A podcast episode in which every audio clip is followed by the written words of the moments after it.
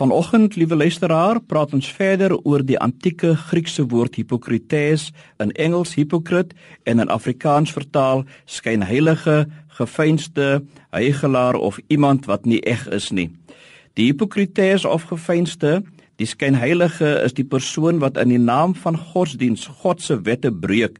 So 'n persoon sê dat hy of sy nie hul ouers kan help nie omdat hulle al hul besittings toegewy het aan die diens van God en dit laat my dadelik dink aan 'n dame wat ek baie goed ken wat absoluut getrou is en gee van haar tiendes aan die kerk waaraan sy behoort.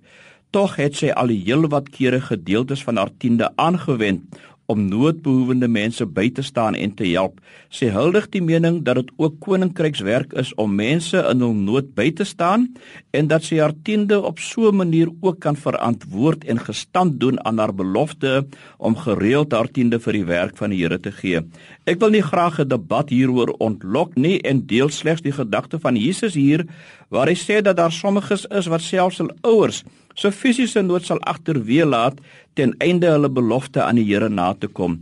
En Jesus noem dit heiligelaarry, bloot godsdienstige vroomheid vir die doeleindes om hul plig teenoor hul ouers te omseil. In die konteks noem Jesus dit disrespek aan die ouer en hy stel dit ook gelyk daaraan dat jy eintlik jou ouer vloek wanneer jy om godsdienstige redes weier om hulle te help in tye van nood.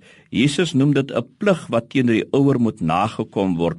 Baie van ons is so besig dat ons bitter min tyd het om by ons ouers te kuier of om self so oproep te maak om te verneem na hulle welstand. Oor die algemeen waardeer senior burgers baie 'n besoek van die een of ander van hulle kinders. Dit is vir hulle 'n groot teleurstelling wanneer jy 'n afspraak met hulle gemaak het en jy kom dit vir die een of ander rede nie na nie. Ek en u is juis dan die onderwerp van die grootste deel van hulle gebede en baie dikwels is ons soms aan pligsversuim skuldig wanneer ons of weier of versuim of selfs te besig is om by ons bejaarde ouers te gaan inloer of by hulle vir 'n wyle te kuier. Ek self bely my skuld voor die Here vanoggend omdat ek as predikant so besig was en baie min by my eie ma gaan inloer terwyl sy slegs 10 minute van my af weggebly het.